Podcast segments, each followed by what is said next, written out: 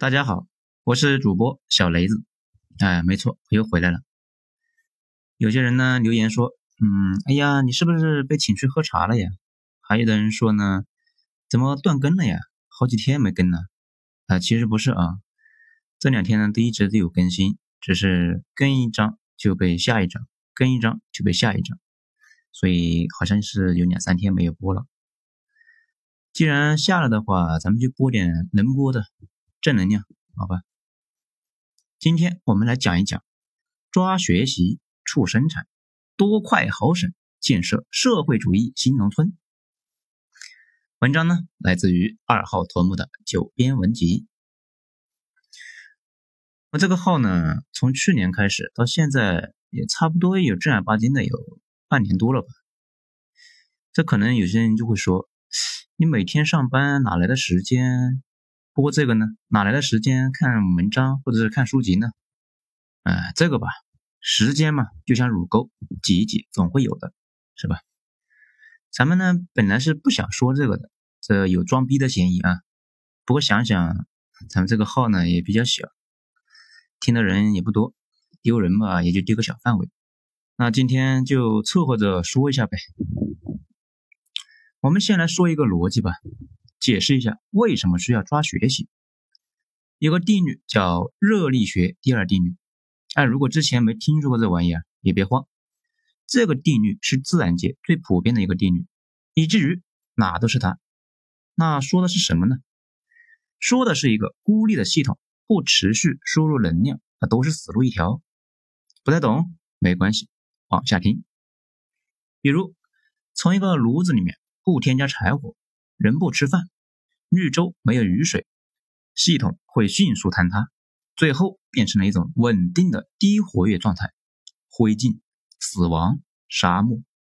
因为所有系统都有一种自毁趋势，往熄灭或者圆寂的方向发展，这个趋势就叫做熵增。这为了持续系统维持系统啊，需要持续输入能量，这股能量呢，我们就叫做负熵流。柴火、食物、阳光都是负熵流。如果太阳熄灭了，那地球也就完蛋了，因为负熵源没了，地球生态系统也就自毁了。你不吃饭，你就废了，因为饭就是你的能量输入，你的负熵流。这个专用名词其实不重要，重要的是领会这种变 low 的趋势。古人说：“水往低处流，人往高处走。”其实前半句说的就是趋势，后半句说的是一种非常态，在跟趋势较劲，需要额外的注意力和精力才行。这为什么看抖音不知不觉两个小时呢？背单词一个小时，那就跟用刑似的。就是因为前者是顺应 low 的趋势，后者是逆趋势的。逆趋势的东西呢，基本都不会太舒服。这种持续输入的能量，还有另一种状态。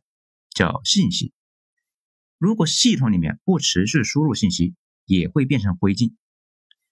经常的表现是三十岁之后就死了，不再接受新的信息，不再接受新的挑战，以为自己就算懂了，或者以为自己懂不了，不再学习，依赖存量，就会像炉子里的火焰一样，最后慢慢熄灭，最后变成灰。这但是不知不觉，任何系统。都非常容易走上这条路，因为走下坡路、自毁、熵增都是自然趋势。外部的挑战、新的知识、新的技能的学习，都是系统或者人的负熵流。只有那种持续输入的系统或者个人，那才有活路。对于成年人来说，持续的输入就是知识。一般情况下，知识呢有两种，一种是实践性的。就是书本上没有的，或者呢有，但是不容易找到。比如怎么接人待物，比如怎么搬砖，啊，毕竟每个人搬的砖都不太一样啊，有很多技巧在里面。这类的知识非常的关键，往往是立竿见影的，而且事关重大，必须优先掌握。如果生活中每天都有全新的这类知识，那我劝你真的没必要看书。看啥书啊？要啥自行车啊？又不是不能过。这商人们呢，这一点特别明显。他可能不怎么看书，但是一直在解决问题，一直在持续学习，那时间长了之后啊，非常的不得了。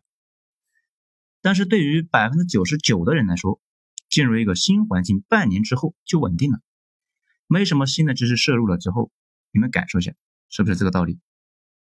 也就是说呢，经历一段时间痛苦的爬坡之后，迅速就稳态了，没有新信息的摄入。通过我们之前的描述啊。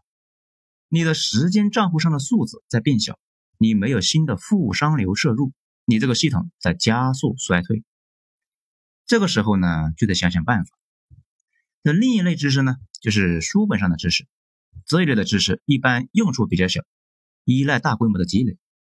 大规模积累之后会出现涌现效应，就跟冲厕所冲厕所的时候一样，会出现一个漩涡一样。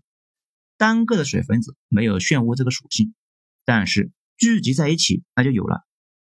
科学家众里寻他千百度，突然有了突破性的进展。但是你无论如何也不会有人家的进展，就是因为他的突破是在他的积累上涌现出来的，是规模的产物。知识越多，涌现效应呢就越明显。上班族怎么积累呢？嗯，我一般是每天强迫自己看两页书。没错，两页是硬要求。事实上吧，最难的事情就是坐到书桌前翻开书。那其实只要翻开了，问题就解决了百分之九十八了。经常可以看到一二十页，所以呢，一本书用不了多久那就看完了。然后再迭代这个过程，每年看的书越来越多，而且读书的过程中有一个消化阶段，也就是说嘛，怎么在脑子里面溜达一圈，吸收一下。之前我们讲编程的时候有讲过。会说把代码自己敲一遍嘛？读书过程中肯定没法把书抄一次。那我的套路呢，就是把 get 到的新知识点再发一条朋友圈呢，再加一点之前的东西进去。时间长了之后，对读过的书有个记录，这练了笔法，那也吸收了一遍。此外呢，这几年有一个很不好的趋势，叫碎片化阅读。啊为什么说这个东西不好呢？因为人的大脑的是关系型数据库。也就是说，你记住的所有东西都依赖你大脑里面已经有的东西。举一个例子，一个原始人看到了泰坦尼克号，他是想不明白这是个什么东西的。但是你就算没见过泰坦尼克号，你也见过别的船呢。两个一关联，就大概猜出来了，这个玩意啊，应该是一个大一号的船。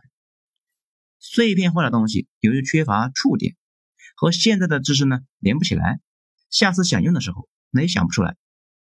我们刚才所说的，自己语言组织，嗯，发个朋友圈记录下新知识，就是把新知识和已经有的关联一下。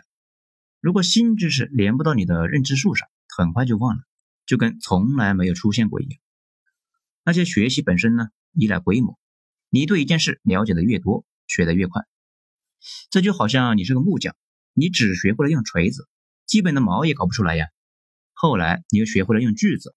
配合的锤子就可以搞出点什么东西来。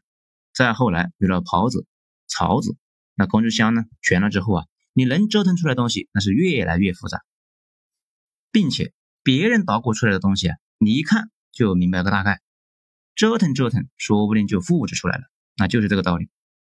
好了，今天吧，大概就说这些吧，希望能帮到大家。我是主播小雷子，谢谢大家的收听，大家晚安。